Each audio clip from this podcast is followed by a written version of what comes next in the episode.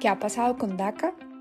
Estamos recomendando aplicar si es su primera vez, pero con el entendimiento que ellos todavía no pueden hacer decisiones en trámites iniciales. Ellos solamente pueden eh, adjudicar los trámites que son renovaciones. Pero otra vez, si usted califica, estamos recomendando aplicar. Inclusive estamos recomendando, si usted tiene DACA, aplicar por el permiso a viajar para tener la entrada legal a lo cual puede eh, proveerle elegibilidad para la residencia en el futuro.